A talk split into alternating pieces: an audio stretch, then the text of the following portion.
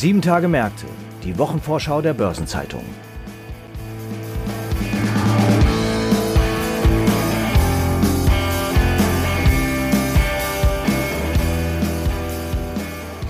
Kommt der Traditionskonzern ThyssenKrupp bei seinem Umbau voran und wie schlägt sich das in den Zahlen nieder?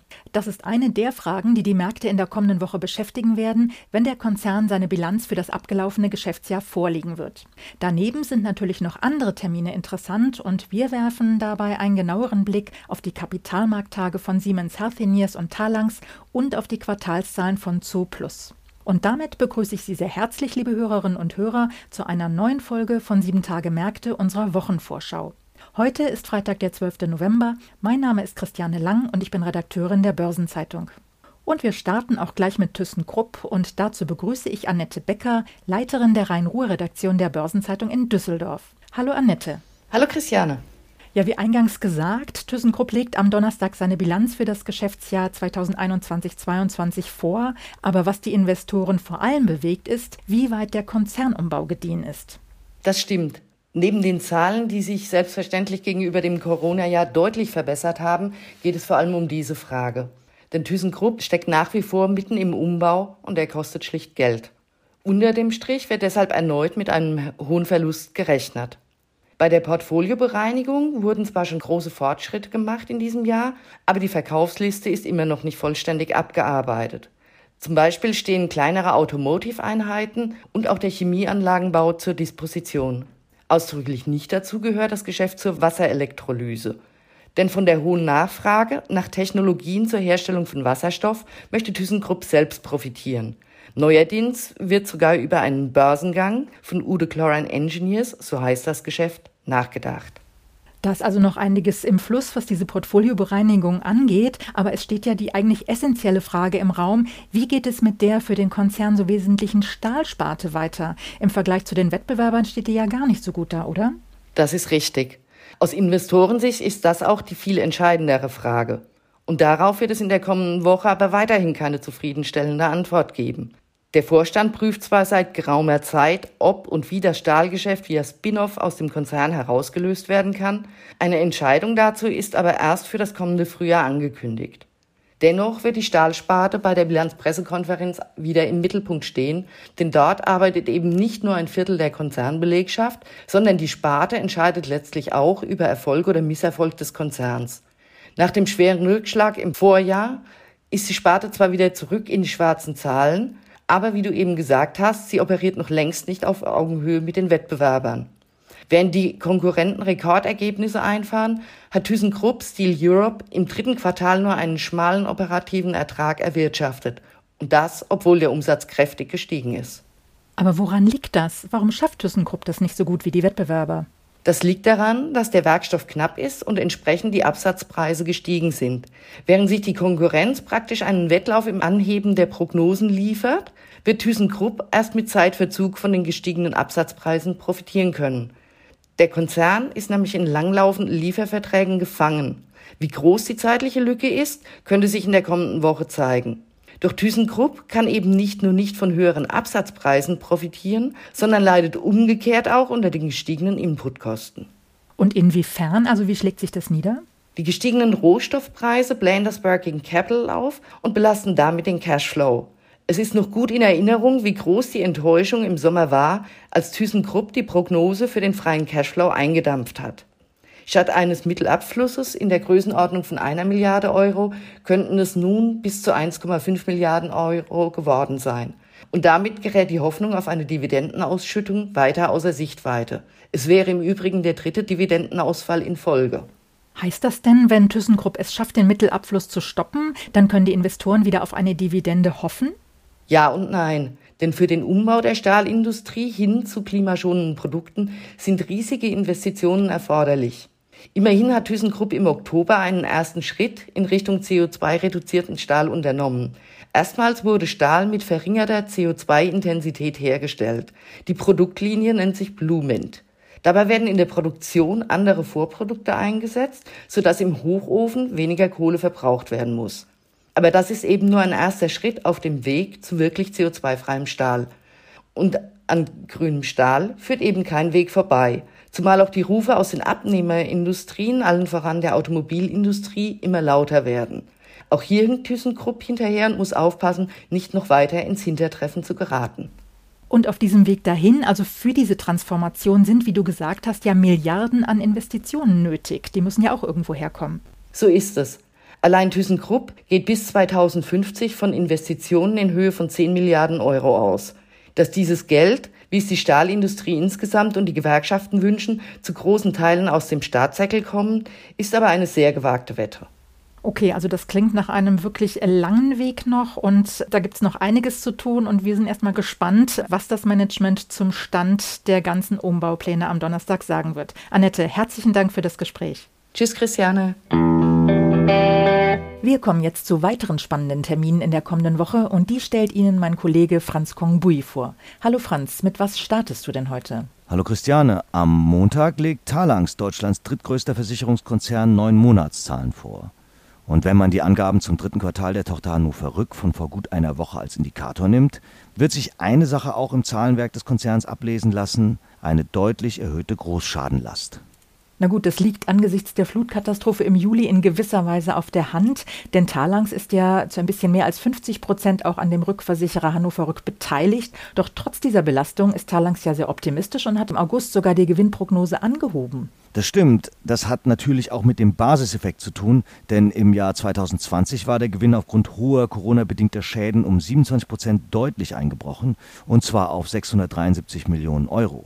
Nach dem ersten Quartal dieses Jahres hatte das Management wegen des Rückgangs der Corona-Schäden einen Gewinn für das Gesamtjahr von 800 bis 900 Millionen Euro prognostiziert und nachdem das Ergebnis im ersten Halbjahr dann sogar um fast 70 Prozent geklettert war, wurde die Prognose für das Gesamtjahr noch ein Stück auf 900 bis 950 Millionen Euro angehoben. Das heißt, die Flutschäden beeinträchtigen die Jahresprognose für den Konzern also nicht gravierend. Also diese Schäden schlagen sich natürlich in der Gewinn- und Verlustrechnung nieder.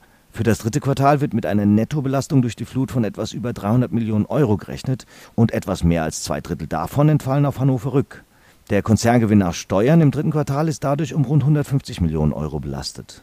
Aber zum einen besteht für das zweite Halbjahr noch ein Puffer, weil das für das erste Halbjahr veranschlagte Großschadenbudget nicht komplett ausgenutzt wurde. Und zum anderen ist Talangs Deutschlands drittgrößter Versicherungskonzern, der mehrere Marken und Sparten umfasst und eben nicht nur aus der Schaden- und Rückversicherung besteht. Also da lässt sich auch einiges kompensieren. Jetzt findet am Mittwoch ja auch noch der Kapitalmarkttag von Talangs statt. Worum wird es denn da gehen? Neben der Großschadenbelastung sowie dem Ausblick für 2021 und das Folgejahr wird bei der Talangs dann auch noch die weitere Ausrichtung im Detail im Blickpunkt stehen. Am Dienstag präsentiert der Online-Tierbedarfshändler Zooplus das Ergebnis zum dritten Quartal, wobei die Zahlen wohl am Markt nicht mehr so viel Beachtung finden werden. Das ist klar, da steht ja eher der wochenlange Übernahmekampf um Zoo Plus im Zentrum des Interesses. Genau, die beiden Bieter aus den USA und Schweden, Hellman Friedman und Ecoute, die zuerst um die Übernahme von Zooplus konkurriert haben, haben sich ja inzwischen zu einer Art Zweckbündnis zusammengeschlossen, weil sie eingesehen haben, dass keine Seite die Schlacht für sich gewinnen kann. Und jetzt sieht es sehr gut aus. Die beiden Investoren hatten die Offerte zuletzt nochmals erhöht und nach jüngstem Stand kontrollieren sie 82 Prozent des Grundkapitals. Das ist für die beiden natürlich ein Ansporn, das Unternehmen komplett unter ihre Fittiche zu bekommen. Schließlich wollen sie Zooplus, die im MDAX notiert sind, von der Börse nehmen. Du sagst, die Offerte wurde nochmal erhöht, das heißt, das Ganze war nicht billig. Wie viel Geld investieren denn die Bieter? Ja, die beiden Finanzinvestoren berappen 3,7 Milliarden Euro. Und das für eine Firma, die 2020 insgesamt 1,8 Milliarden Euro umgesetzt hat. Kursschwankungen sind ohnehin kaum möglich, da die verlängerte Frist für die Annahme des Übernahmeangebots noch bis zum 22. November läuft. Das Duo bietet 480 Euro je Aktie.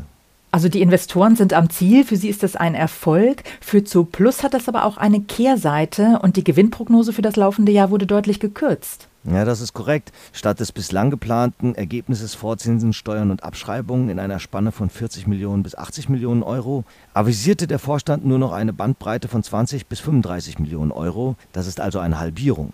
Die Konzernführung begründete das mit einmaligen Transaktionskosten, die das Ergebnis in diesem Jahr mit einem zweistelligen Millionenbetrag belasten werden. Diese Kosten entstehen, wenn die beiden Investoren die Übernahme vollziehen.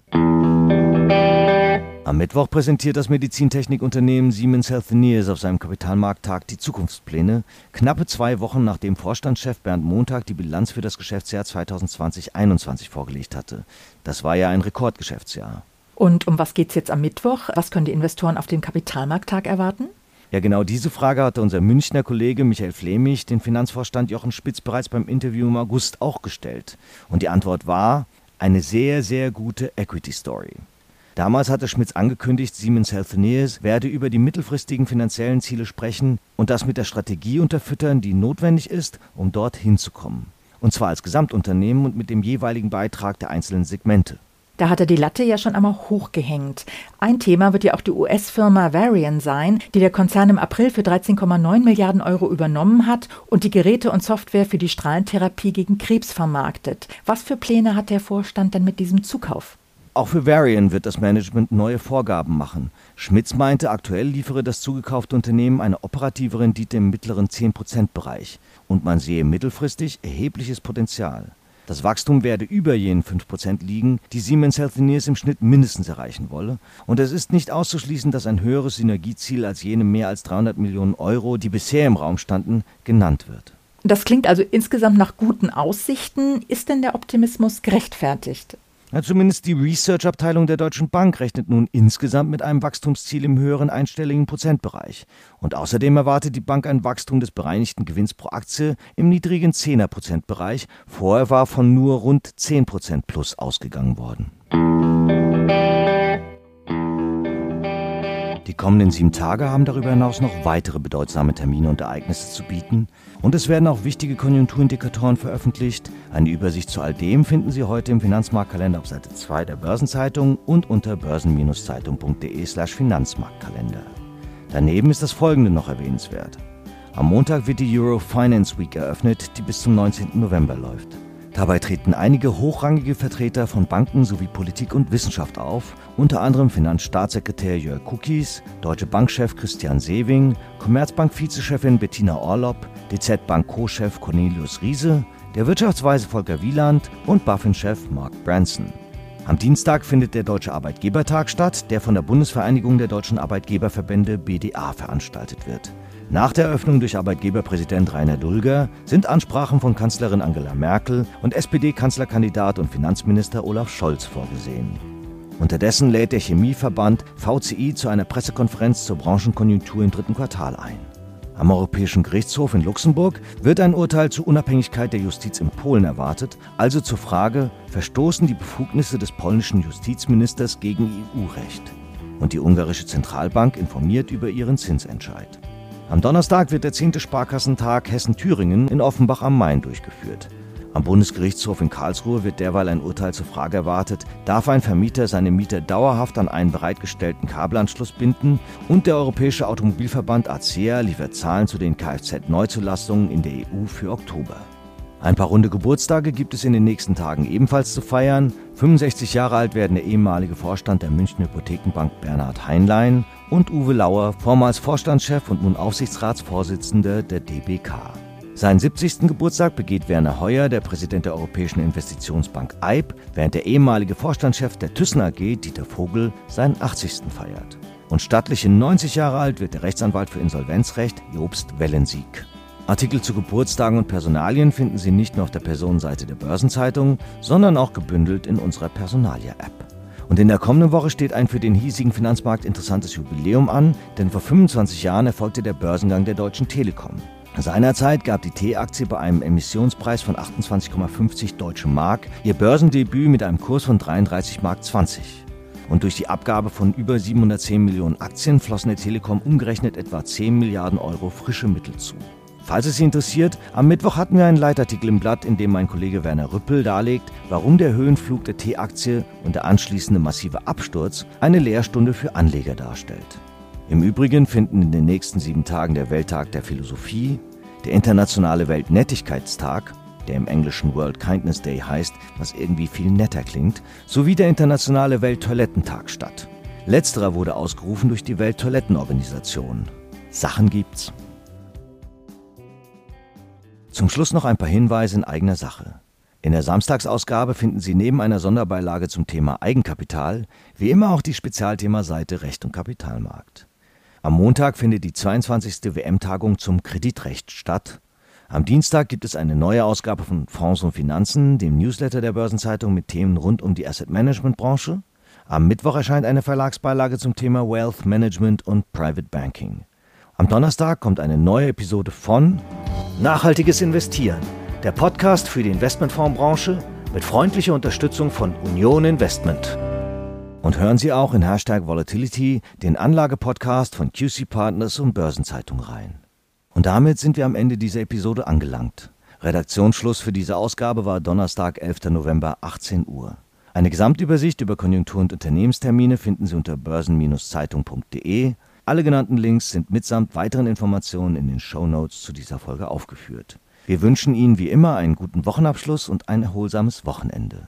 Alles Gute und bis zum nächsten Mal.